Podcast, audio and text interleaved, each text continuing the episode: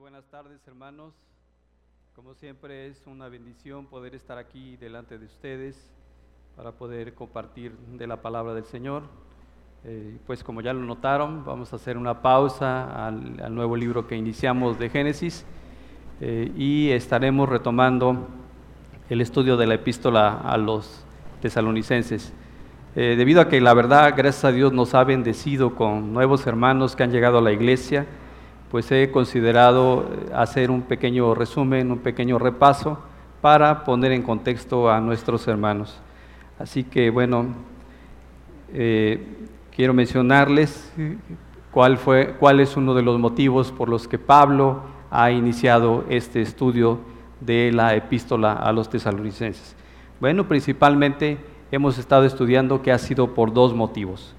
Esta, epístola ha sido para animar a los hermanos de Tesalónica que han sido engañados con falsas doctrinas, incluso con cartas que afirmaban haber sido escritas por Pablo. Y, y también eh, Pablo les anima sobre un tema que les causaba mucha preocupación y que era la segunda venida de nuestro Señor. De hecho, nuestras dos últimas predicaciones así las hemos llamado la, venida del Señor y el hombre de pecado. Y abarcamos del versículo 1 al versículo 12 del capítulo 2. Para que vayan buscando en su Biblia, nuestros nuevos hermanos que están aquí, estamos estudiando la epístola a los tesalonicenses en el capítulo 2. Sí, ya hemos avanzado hasta el versículo 12 del capítulo 2 y hoy estaremos eh, avanzando para terminar parte de este, de este, bueno, posiblemente estaremos solamente analizando un versículo porque es mucha información la que el Señor nos bendice. Bien, eh, en la primera predicación de los versículos 1 al 5, específicamente hablamos de lo que sería la manifestación de la apostasía. Comentábamos que aunque nuestros tiempos de hoy son tiempos difíciles, en los que vemos que ha aumentado la maldad, en lo que vemos, en lo que hemos visto que hay cambios en las ideologías, en los pensamientos del hombre, lo cierto es que aún no es esa gran apostasía de la que la palabra de Dios nos habla. Y recordamos que eh, analizamos bajo la escritura, perdón, bajo la escritura, cuál sería este tipo de apostasía. Y para esto usamos la escritura de segunda de Timoteo, de los versículos 3 versículo, capítulo 3, perdón, de los versículos 1 al 5, solamente para recordarlo, hermanos, hablando de cuáles serían las características de la apostasía final, decíamos que en los últimos tiempos vendrían hombres que serían amadores de sí mismos, avaros, jactanciosos, soberbios, blasfemos, desobedientes a los padres, ingratos, irreverentes, y bien, como se dan cuenta, muy parecidos tal vez a, los, a lo que hoy estamos viviendo. Y, y en los que decíamos que estos, estas personas, bueno, analizábamos su lenguaje porque decíamos que tenían un lenguaje piadoso, que incluso tenían buenos modales, tenían buena conducta aparentemente, pero ahora sí, cuando ya estaban allí en los oscurito, su testimonio era totalmente diferente a lo que ellos estaban viviendo. O sea, su estilo de vida no es, era igual a lo que ellos estaban proclamando. En la segunda predicación, de los versículos 6 al 12, que también estudiamos bajo el nombre de la segunda venida del Señor, fue la última vez que tuve la oportunidad de, de predicar con ustedes. Bueno, en esta hablamos de que debía de manifestarse el hombre del pecado, el hijo de perdición o como nosotros le conocemos, el anticristo. Y decíamos que incluso en aquellos días algunos santos serían engañados. ¿Con qué? Con la mentira. Pues Satanás vendría, o este hombre de pecado, vendría con gran poder, con mucho poder. ¿sí? Pero su principal poder que viene de Satanás es la mentira. Como sabemos, de hecho, nuestros, los primeros hombres, Adán y Eva, fueron engañados exactamente con la mentira de Satanás. Finalmente concluíamos diciendo que Dios entregó a hombres que por, su que por su pecado amaron la mentira y rechazaron la verdad. Con eso concluíamos la segunda, la ocasión pasada eso. Y incluso les compartía una pregunta que me hacía y les decía, Alberto, ¿tú has tenido o tienes temor por la palabra? ¿Amas verdaderamente el Evangelio? Porque les decía que esos hombres no amaron la palabra. Y decíamos que era la palabra, el Evangelio, era nuestro Señor Jesucristo. Bien, pues el día de hoy, para tener un contexto completo de todo, de todo lo que hemos visto, voy a pedirles que por favor me acompañen a leer todo el capítulo 2. Sé que es un poco tardado, pero vamos a ir leyendo el capítulo 2 del 1 al 17 con la finalidad de que todos estemos en un mismo sentir. Dice la palabra de Dios, si lo tiene ahí en sus Biblias, segunda de Tesalonicenses, del capítulo 2, del versículo 1 al 17. Vamos a ir leyendo.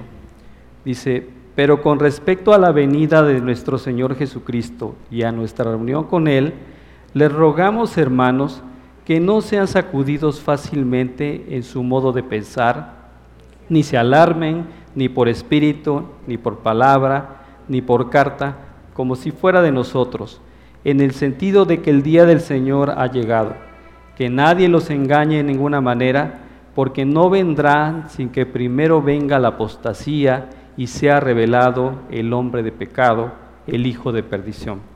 Este se opone y se exalta sobre todo lo que se llama Dios o es objeto de culto, de manera que se sienta en el templo de Dios, presentándose como si fuera Dios ¿No se acuerdan de que cuando yo estaba todavía con ustedes les decía esto? Ustedes saben lo que lo detiene por ahora, para ser revelado a su debido tiempo, porque el misterio de la iniquidad ya está en acción, solo que aquel que por ahora lo detiene lo hará hasta que él mismo se ha quitado de en medio.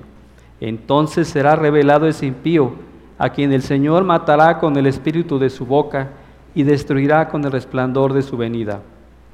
La venida del impío será conforme a la actividad de Satanás, con todo poder y señales y prodigios mentirosos, y con todo engaño de inequidad para los que se pierden, porque no recibieron el amor de la verdad para ser salvos.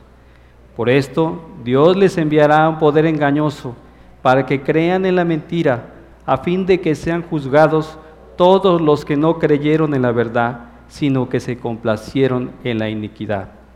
Pero nosotros siempre tenemos que dar gracias a Dios por ustedes, hermanos amados por el Señor, porque Dios los ha escogido desde el principio para salvación mediante la santificación por el Espíritu y la fe en la verdad.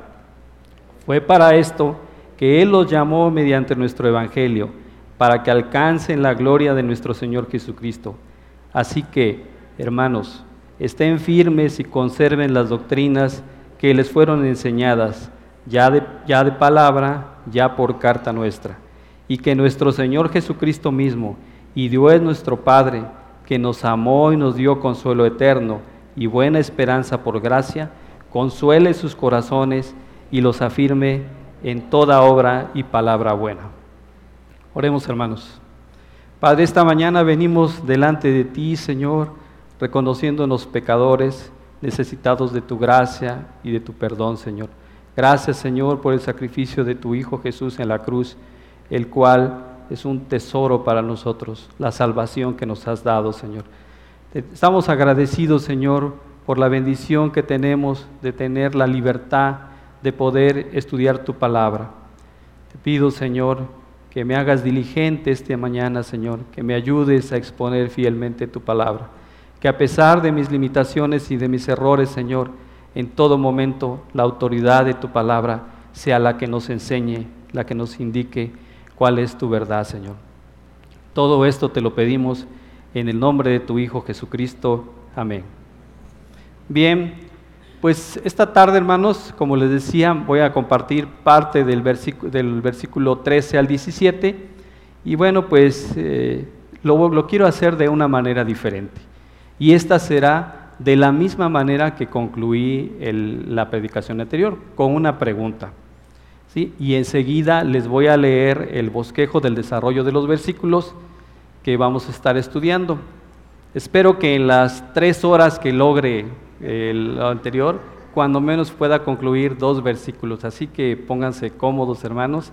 No, no es cierto, hermanos. ¿eh? No, es nada más para que para ver si están despiertos, que escuchen que son tres horas las que voy a estar aquí. No, no es cierto. Pero sí eh, espero cubrir. Eh, yo pensaba cubrir dos, dos puntos, pero hay mucha información, así que solamente estaremos cubriendo un versículo. Sin embargo, es importante que, o más bien les pido que pongan atención porque voy a ir desarrollando el bosquejo con preguntas. Entonces, por favor, les pido que estén atentos a la lectura del versículo 13 al versículo 17, porque aunque no cubra todo, es importante que vean cómo se va a ir desarrollando. Y bueno, eh, les decía que empezaría con una pregunta, ¿no? Y la pregunta es, hermanos, ¿qué es un tesoro?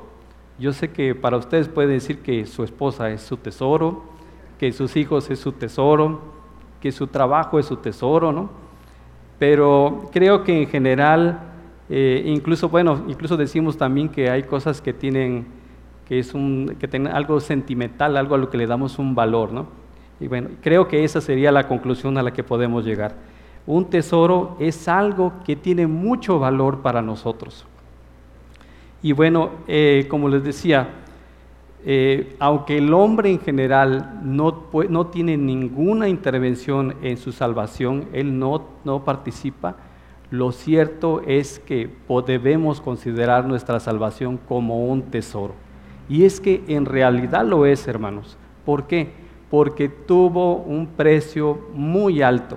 Y eso es la sangre de nuestro Señor Jesucristo, que es por la que ahora podemos considerarnos salvos o por el que podemos estar aquí y considerarnos salvos delante del Señor. Así que les podemos entonces concluir, un tesoro es algo que tiene mucho valor y, eh, mucho valor tiene nuestra salvación. Así que esta tarde he llamado, he titulado este mensaje exactamente Atesorando la salvación. Eso va a comprender estos versículos, pero les decía, solamente vamos a ver un versículo. Bien.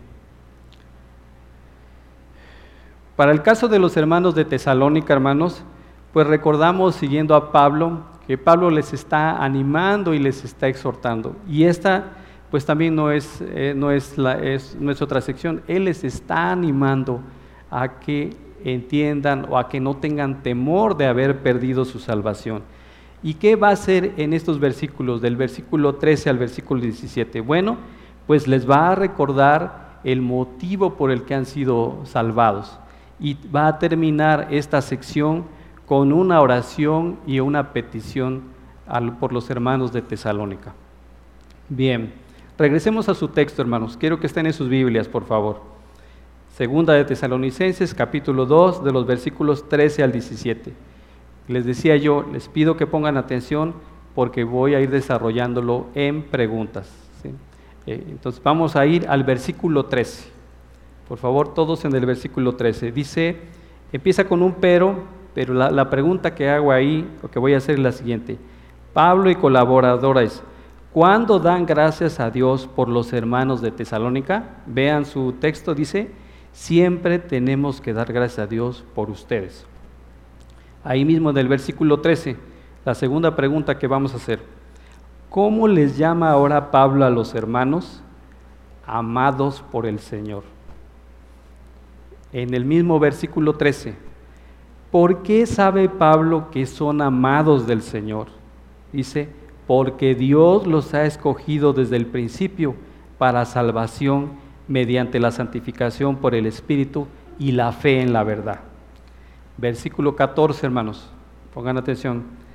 ¿Para qué les llamó y por medio de qué les llamó el Señor? Él los llamó mediante nuestro Evangelio para que alcancen la gloria de nuestro Señor Jesucristo. Versículo 15. ¿Qué les pide Pablo que hagan? Que estén firmes y conserven las doctrinas que les fueron enseñadas ya de palabra ya por carta nuestra.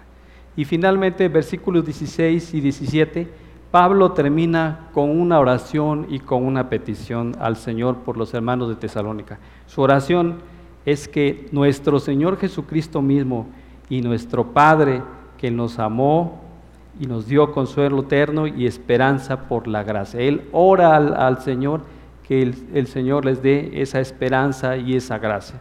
¿Y su petición cuál es? Versículo 17, que consuele sus corazones y los afirme en toda obra y palabra buena. Bien, vamos otra vez de regreso, versículo 13. Apenas vamos a empezar, hermanos. Así que vamos a ir viendo que hoy vamos a estudiar solamente en el versículo 13.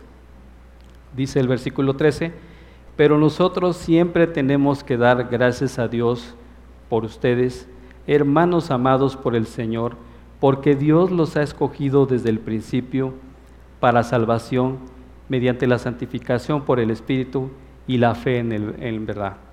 Bien, versículo 13.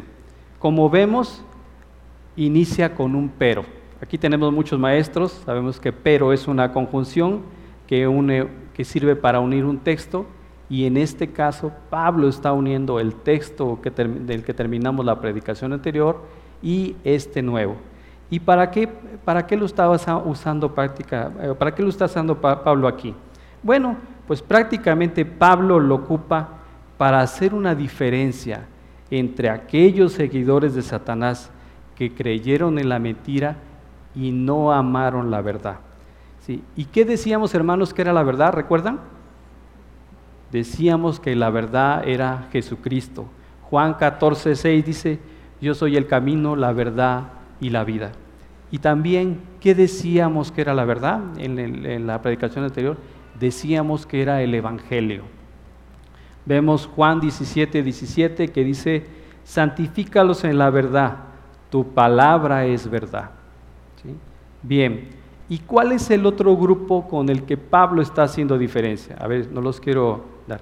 Hablé primero de los que se perdieron, de los que creyeron en la mentira. ¿Cuál es el otro grupo con el que está haciendo pero?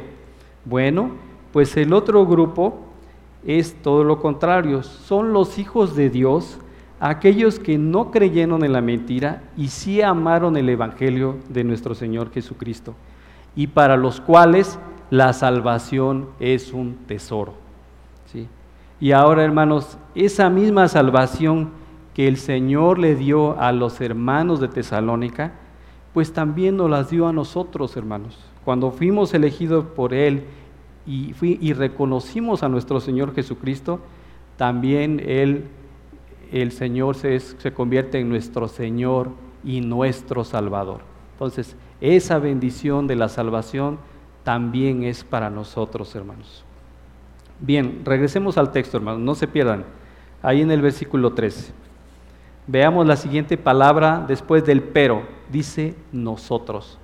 ¿Quiénes son nosotros? Pablo, Silas y Timoteo. Recuerden que durante el trayecto de la carta, Timoteo ha sido quien ha enviado los mensajes o ha comunicado a Pablo la evolución, el crecimiento de los hermanos de Tesalónica. Entonces, nosotros se refiere a ellos. Bien, entonces regreso a la pregunta. Pablo y colaboradores, cuando dan gracias a Dios por los hermanos de Tesalónica, cuando dan gracias a Dios por los hermanos de Tesalónica, siempre tenemos que dar gracias a Dios por ustedes. Bueno, ¿cuál es el comentario de este versículo, hermanos? ¿Qué nos dice Pablo aquí en, esta sección? Bueno, pues aquí nuevamente Pablo está no está regañando a los hermanos de Tesalónica, sino los que los está animando. Recuerden también la ocasión pasada veíamos eh, a lo referente a exhortar, ¿no? A veces entendemos que exhortar es regañar, pero más bien Pablo les está diciendo a los hermanos que pongan atención, que estén atentos a este mensaje. Bien, y entonces él, ¿cómo lo hace? Pues lo hace en un tono pastoral, hermanos, no, no los está regañando, no, no los está eh, diciendo que ellos están mal, no, sino todo lo contrario. Él los quiere animar y quiere que ellos entiendan que ellos son el primer grupo de personas, perdón, que no son el primer grupo de personas que no creyeron en la, en la verdad y que se regocijaron en la mentira, sino todo lo contrario ellos son el grupo de creyentes que han amado la palabra y que no han creído la mentira. Por lo tanto, Pablo les dice que da gracias a Dios por ellos y no lo hace con una actitud de queja, de por ejemplo, tengo que dar gracias a Dios por ustedes. No, todo lo contrario. Pablo está diciendo que da gracias a Dios a los hermanos de Tesalónica porque los reconoce, reconoce que ellos han adorado la verdad, no han creído en la mentira. Por eso es que de hecho Pablo eh, los está animando. Bien, y podemos ver también que Pablo eh, no solo en este versículo ya les ha dicho que los que son amados y que, y que creen ellos. Veamos segunda de Tesalonicenses capítulo 1 versículo 3. Otra parte de la escritura donde, Dios, eh, donde Pablo les está diciendo que da gracias a Dios por ellos.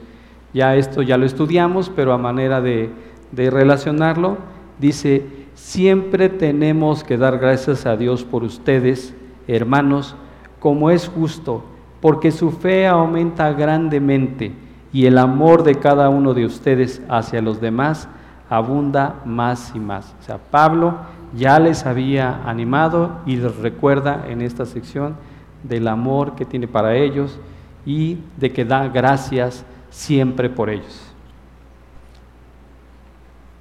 También, eh, ¿cuál es la intención de que Pablo les esté animando? Bueno, Pablo les está recordando que ellos no han perdido su salvación o que no podrían perder su salvación. ¿Por qué? Porque la elección de Dios para ellos es irrevocable. ¿sí? Dios ha decidido salvar a los hermanos de tesalonicenses y así va a seguir. Bueno, e, e incluso, bueno, aquí me atreví a hacer un, comentario, hermanos, pensando en que, bueno, si ellos tuvieran alguna duda de que no han sido salvos, pues deberíamos de pensar, ellos fueron, eh, fueron instruidos y fueron capacitados por el mismo apóstol Pablo, apóstol del Señor, el cual les enseñó de estas verdades acerca de la salvación.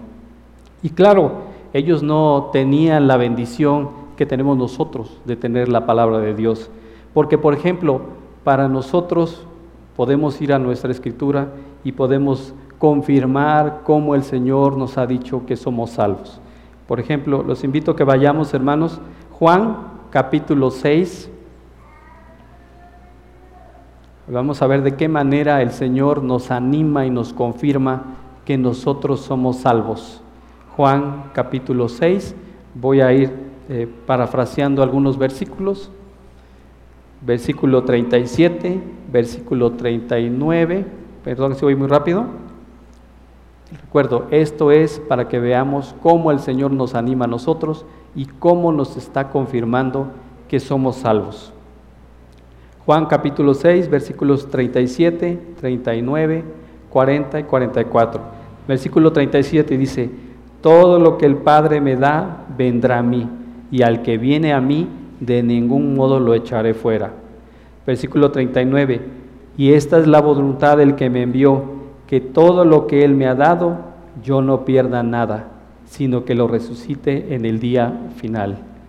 Porque esta es la voluntad de mi Padre, que todo aquel que ve al Hijo y cree en Él tenga vida eterna, y yo mismo lo resucitaré en el día final. Vuelve a decir, versículo 44, nadie puede venir a mí si no lo trae el Padre que me envió, y yo lo resucitaré en el día final. Entonces el Señor nos está afirmando que Él nos ha elegido, que no nos soltará y que somos salvos. O también podríamos ir a otra cita de Juan. Vayamos a Juan 10, 27. Recuerden, son versículos para confirmar nuestra salvación. Versículo que ya muchos de ustedes conocen, dice Juan 10, 27 y 29. Mis ovejas oyen mi voz, yo las conozco y me siguen yo les doy mi vida eterna y jamás perecerán y nadie las arrebatará de mi mano. Mi Padre que me las dio es mayor que todos y nadie las puede arrebatar de la mano del Padre. Amén, hermanos. Y bien, esa es la bendición y la certeza que nos ofrece la palabra de Dios, hermanos. Confirmarnos que hemos sido salvos y elegidos a través de la obra de su Hijo Jesucristo, hermanos. Eso es lo que debemos de creer. Amén.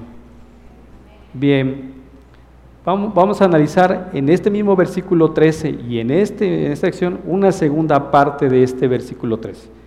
Bien, vamos a ver qué dice la segunda pregunta de este versículo 13, hermanos. No se pierdan, por favor. Seguimos en el versículo 13. Dice, ¿cómo les llama ahora Pablo a los hermanos? Dijimos que les ha llamado amados por el Señor. Bueno, ¿por qué, eh, ¿por qué Pablo les dice que son amados del Señor? Bueno, pues porque el Señor les permitió amar su palabra y no creer en la mentira. Además, los ama el Señor porque les ha elegido como lo afirma la siguiente pregunta. La siguiente pregunta que vamos a hacer dice que porque los ha elegido. Dice, eh, por otra parte, la obra de salvación en los hermanos de Tesalónica comenzó con el amor soberano e inmerecido y no influenciable de Dios.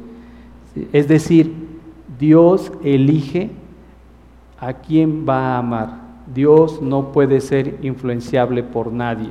Él decidió amar a los hermanos de Tesalónica, Él decidió amarnos a nosotros y no hay nada que cambie su decisión. Por ejemplo, hermanos, Dios eligió amar a la nación de Israel, llamarla su pueblo santo. Y Dios así lo ha decidido, hermanos. Y aunque a, algunos no les guste, esa ha sido la decisión de Dios, amar a Israel y llamarle su nación santa. Y eso mismo, esa misma decisión es para con nosotros, hermanos. Bueno, y, bueno, también aquí, ¿cuál es la enseñanza para nosotros, hermanos? Bueno, si tú te consideras elegido por el Señor, hermano, pues, y has nacido de nuevo, pues también debes sentirte amado por el Señor. Pues nosotros no teníamos ningún mérito, ninguna cualidad para que el Señor nos amara o para ser dignos del amor de Dios. Y recordemos, hermanos, cuál es la mayor prueba del amor de Dios para nosotros o para sus elegidos. Recordemos cuál es.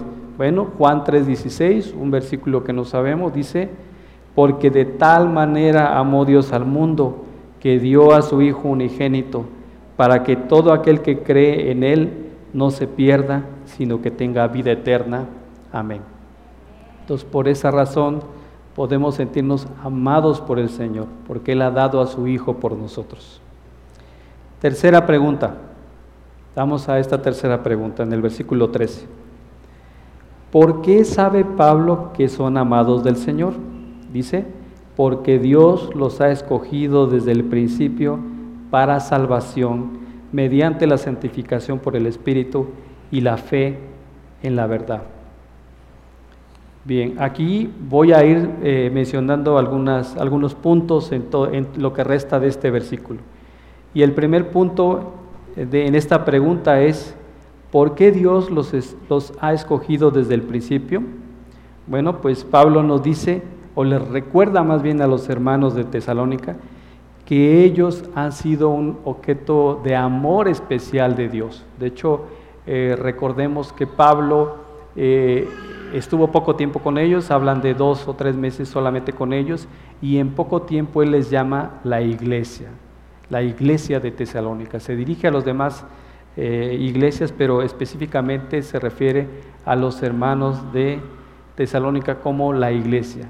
Y también en varias ocasiones está hablando del amor que ha ido creciendo en ellos, con ellos y para con todos, dice. Entonces, Pablo les dice que ellos son amados del Señor porque el Señor ha decidido elegirlos, porque el Señor los escogió desde el principio para salvarles. Veamos qué dice la Escritura, hermanos, en relación a habernos escogido ahora nosotros. Aquí vemos que escogió a los hermanos de Tesalónica. Pero ahora veamos qué dice la Escritura en relación a habernos escogido a nosotros. Vamos a Efesios capítulo 1. Efesios capítulo 1, versículos del 4 al 6. Estamos viendo cómo podemos ver que Dios nos ha escogido a nosotros. Efesios 1, del 4 al 6 dice, porque Dios nos escogió en Cristo antes de la fundación del mundo, para que fuéramos santos y sin mancha delante de Él. En amor nos predestinó para adopción como hijos, para sí mediante Jesucristo, conforme a la buena intención de su voluntad, para la alabanza de la gloria de su gracia, que gratuitamente ha impartido sobre nosotros en el amado. Entonces, hermanos, siéntete también, hemos sido, hemos sido escogidos por el Señor. ¿Por qué? Por el amor en el amado, en su Hijo Jesucristo. El Nuevo Testamento también se refiere comúnmente a los creyentes como escogidos. Cuando en varias citas habla de los escogidos, se refiere a los creyentes. Vamos a ver algunas citas, hermanos. Mateo 22, 14. Es solamente un versículo. Si quieren, no lo busquen, les digo. Mateo 22, 14 dice, porque muchos son llamados, pero pocos son escogidos. Lucas 18, versículos del 6 al 7, dice, eh, está hablando en la parábola de la viuda y el juez injusto, y dice la palabra, el Señor dijo, escuchen lo que dijo, escuchen lo que dijo el juez injusto, perdón, y no hará Dios justicia a sus escogidos que claman a Él día y noche, se tardará mucho en responderles. Entonces está hablando de sus escogidos, de los que el Señor ha elegido. Bien, vamos, un segundo punto en esta misma pregunta, seguimos en este mismo versículo. Dice la siguiente palabra, para salvación. Sí, es, a ver si quieren regresar al versículo. Estamos en, en el versículo 13. La siguiente palabra es para salvación. Los he elegido, dice para salvación. Muy bien. Y preguntaremos, y nos preguntaremos primero, eh, salvarles primeramente de quién? Dios de quién primeramente nos salva. Bueno, pues dice la palabra que primero Él nos salva de sí mismo, de Dios. ¿Y por qué digo eso? Bueno, porque si nosotros no tenemos arrepentimiento y no obedecemos a nuestro Señor Jesucristo, estamos bajo la ira de Dios todos los días. Entonces, el Señor primero, eh, Él nos salva de sí mismo. Tenemos, gracias a Dios, el mérito de la, de la, de la obra de nuestro Señor Jesucristo, con el que ahora somos aceptos delante de Él. Pero si no fuera así, si no nos arrepentimos, estamos bajo su ira. Veamos qué dice la escritura, Juan 3:36, hablando de la ira de Dios. Es prácticamente lo que les acabo de comentar. Dice, el que cree en el Hijo tiene vida eterna, pero el que no obedece al Hijo no verá la vida, sino que la ira de Dios permanece sobre él. Así que hermanos, todos los días Dice la palabra de Dios que si no vamos al Señor, que si no reconocemos a su Hijo, estamos bajo su ira. Ahora, también hay dos formas de poder ver la salvación de Dios. Una es negativamente cuando se refiere al rescate de la culpa, la corrupción y el castigo por el pecado. Antes así estábamos, hermanos. Si no fuera por la salvación de nuestro Señor, estaríamos en esa misma situación. ¿Y cómo podemos ver la salvación positivamente? Bueno, pues podemos verla porque somos galardonados con esta herencia reservada a sus hijos. Ahora nosotros a través de la palabra de Dios, a través de la salvación de, por medio de, nuestro Señor, por medio de nuestro Señor Jesucristo.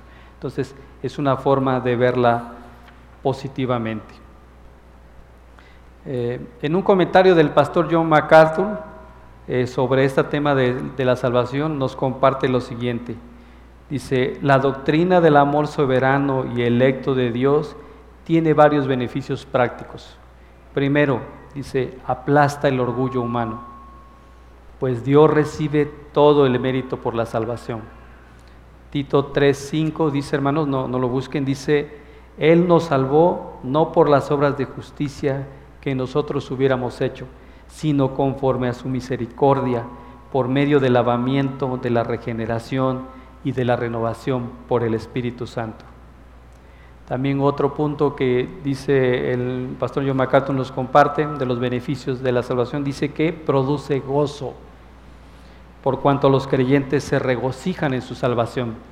Veamos primera de Pedro, capítulo 1, versículos 5 y 6, hablando del gozo que produce en nosotros el saber que somos salvos.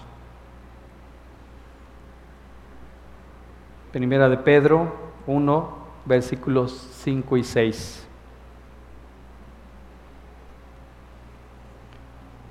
Dice, mediante la fe de ustedes son protegidos por el poder de Dios para la salvación que está preparada para ser revelada en el último tiempo, en lo cual ustedes se regocijan grandemente, aunque ahora, por un poco de tiempo, si es necesario, sean afligidos con diversas pruebas bueno, hermanos, la salvación ya fue revelada a través de la persona de nuestro Señor Jesucristo. Bien, por último, otro de los beneficios prácticos de la salvación y que es el, objeto de, el objetivo de Pablo en esta sección de los, de los hermanos de Tesalónica es que dice que la salvación produce seguridad. Todos aquellos que nos sentimos salvos deberíamos sentirnos seguros. Y esa es la seguridad que Pablo quiere que los hermanos de, Tesalónica, tengan. Veamos Filipenses 1.6, hablando de esto. Filipenses 1.6 dice, porque estoy convencido precisamente de esto, que el que comenzó en ustedes la buena obra, la perfeccionará hasta el día de Cristo Jesús. Amén. Y esta verdad, hermanos, como les decía, no es solo para los hermanos de Tesalónica, también es para nosotros. Debemos estar convencidos de que el Señor nos ha elegido y nos ha salvado y seguirá su perfeccionando su obra en nosotros. Mientras tengamos vida, el Señor seguirá perfeccionando su vida nuestra vida, perdón. Tercer punto en este versículo, por eso les decía que había mucha información en este versículo. Y seguimos de ahí, no hemos terminado este, esta pregunta y este versículo. Dice, la, la otra parte dice, mediante la santificación por el Espíritu. Aquí la palabra que vamos a resaltar es la santificación. Y bueno, yo sé que todos nosotros ya hemos escuchado y ya hemos descrito en muchas ocasiones lo que significa santificado. Sabemos que se refiere a que somos apartados, pero, pero hoy quiero compartirles con ustedes una, una definición más de santificación, un poco más específica. Es verdad, somos apartados, pero ah, bueno, quiero hoy compartir esta definición de santificación con ustedes. Dice, santificación es la obra del Espíritu que separa a los creyentes del pecado y los une a la justicia de Dios. Esa es otra definición que sería bueno que aprendamos. El Señor nos separa del pecado y nos une a la justicia de Dios cuando nos ha santificado. Primera de Corintios 6:11.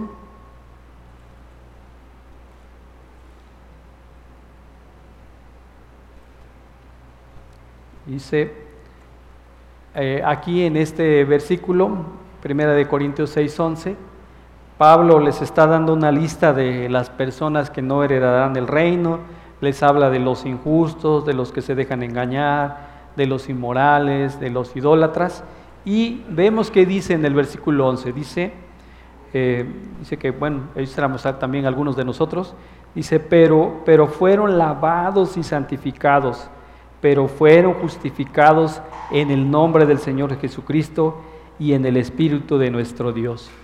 ¿Qué Espíritu, hermanos? Pues por supuesto el Espíritu Santo. Cuarto y último punto de este versículo. Dice, y la fe en la verdad. Regresen al versículo 13, ¿eh? no se pierdan, hermanos. Recuerden, es la última parte dice, y la fe en la verdad, de este versículo 13.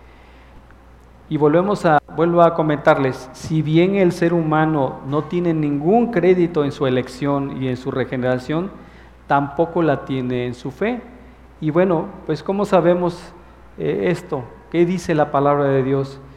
Bueno, pues Dios ciertamente ha permitido que escuchemos su palabra y, obtengamos una fe verdadera a través de su palabra. Y hablo de una fe verdadera, pues porque hay fe falsa, cosas que, que no son reales. ¿sí?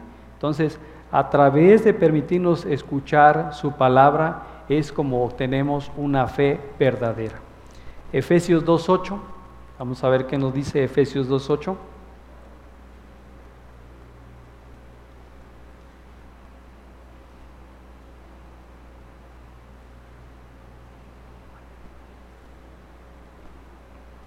Nos dice, porque por gracia ustedes han sido salvados por medio de la fe, y esto no procede de ustedes, sino que es don de Dios, no por obras para que nadie se gloríe. Hermanos, a quien Dios ha dado fe, creerá en el Señor Jesucristo y será salvo. Y esto es algo también eh, en lo que podemos tener un aprendizaje. Yo sé que tenemos familiares, hermanos, amigos, que aún que quisiéramos que fueran salvos, que quisiéramos que creyeran en la fe. Pero ¿qué ha sucedido? Pues exactamente el Señor no les ha dado fe, no ha permitido que crezcan, que crean en el Evangelio y por lo tanto ellos aún no son salvos. Esa es nuestra oración, que el Señor les dé esa fe de la que ahora nosotros podemos disfrutar. Hechos 16, 31, vamos a ver qué nos dice Hechos 16, 31. Estamos hablando de la fe. Dice aquí, Pablo y Silas se encuentran en la cárcel, es un pasaje que ustedes también ya conocen, sabemos la, la narración, hay un gran terremoto, sabemos la historia de ellos que salen y el carcelero pregunta, ¿qué debo hacer para ser salvo? Y Pablo, la respuesta inmediata de Pablo para el carcelero fue, cree en el Señor Jesús y serás tú y toda tu casa. Aclaro, fue la contestación para el carcelero. ¿sí? No debemos de hacer una, algo eh, como que, esté que podamos repetir eso. Eso fue para él y para su familia. Igualmente vamos a ver en otros versículos que la verdad sobre la fe se encuentra en todo el Nuevo Testamento. Hay muchos versículos del Nuevo Testamento que van a hablar de la fe, pero específicamente hoy solamente voy a compartir dos con ustedes. Marcos 1.15, vamos a hablar, habla de la fe, del Nuevo Testamento.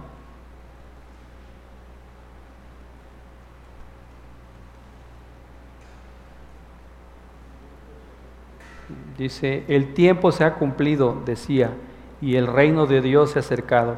Arrepiéntanse y crean en el Evangelio. Juan 1.12.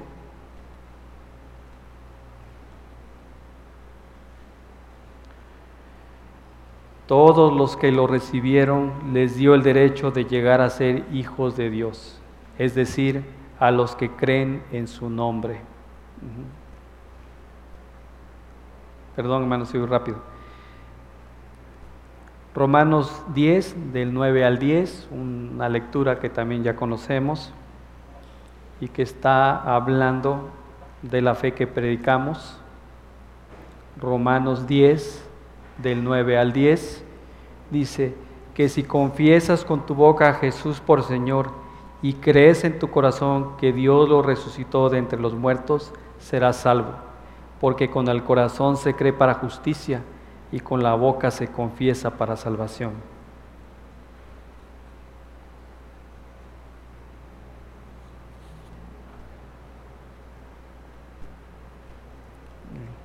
Con esto concluyo el día de hoy, hermanos. Espero que el Señor nos haya bendecido.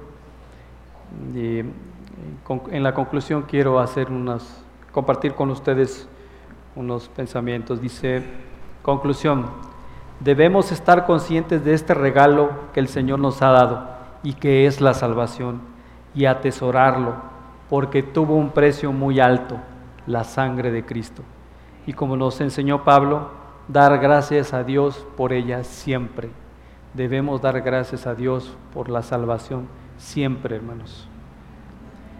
Dios nos ha elegido para salvación y nos ha santificado en este tiempo de vida que nos da para compartir su evangelio y para ser discípulos. Como vimos, eh, este, Pablo les dio salvación a ellos y nos ha dado salvación a nosotros, pero ¿para qué? ¿Para que solamente lo reconozcamos? No, hermanos, para poder compartir su palabra, para poder hacer discípulos, para que más personas conozcan de su evangelio y puedan ser salvos. Ciertamente eh, la salvación la da el Señor, pero Dios puede, si es su voluntad, usar a personas como a lo mejor posiblemente alguien de nosotros Dios le usó orando por nosotros para que nos compartiera el Evangelio y hoy pudiéramos estar aquí como cuerpo de Cristo, como su iglesia. Así que hermanos, seguir compartiendo, seguir reconociendo primero eso, el regalo tan valioso que es nuestra salvación.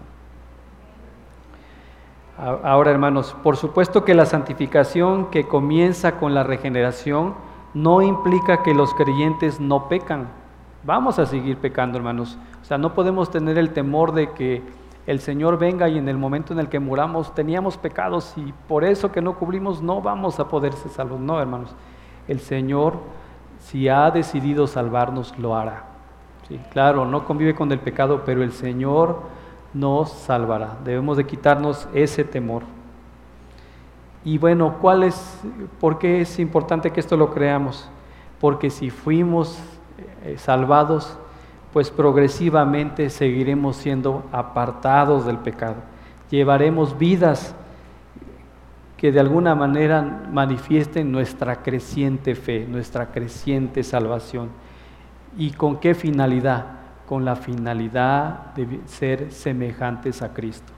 Ese es el motivo de, que tener salvación y también de seguirnos santificando. Bien, un comentario de la iglesia del, pastor John MacArthur. Es una, historia real que ocurrió en una predicación así como hoy. Una hermana se levanta y le pregunta al hermano John MacArthur, eh, ¿cómo sé que soy salva? Y el pastor John MacArthur le dice, bueno, posiblemente hay tres formas de saberlo. La primera, porque crees en la palabra de Dios. Si esto lo dice la Biblia y tú lo crees, entonces eres salvo. La segunda cuestión dijo, la segunda es porque el Espíritu da testimonio de ello. Es decir, ¿das testimonio de que eres hijo de Dios? Si es, testimonio, entonces eres salvo. Y la tercera cuestión dice, es el testimonio de otras personas que te rodean. Si ellos ven frutos de tu salvación en tu vida, entonces eres salvo. Amén, hermanos. Bueno, con eso termino el día de hoy. Oremos, Señor. Padre bendito, Señor, gracias te damos por tu palabra, Señor, por la bendición de poder compartir estas verdades con tu Evangelio. Señor, ayúdanos, Señor, a que cada día podamos ser eh, santificados, Señor, a que cada día vivamos en santidad para ti, Señor. Guárdanos, Señor, y permítenos que podamos seguir atesorando cada día tu salvación, aquella que tuvo un precio muy alto, la obra y la sangre de tu Hijo Jesucristo.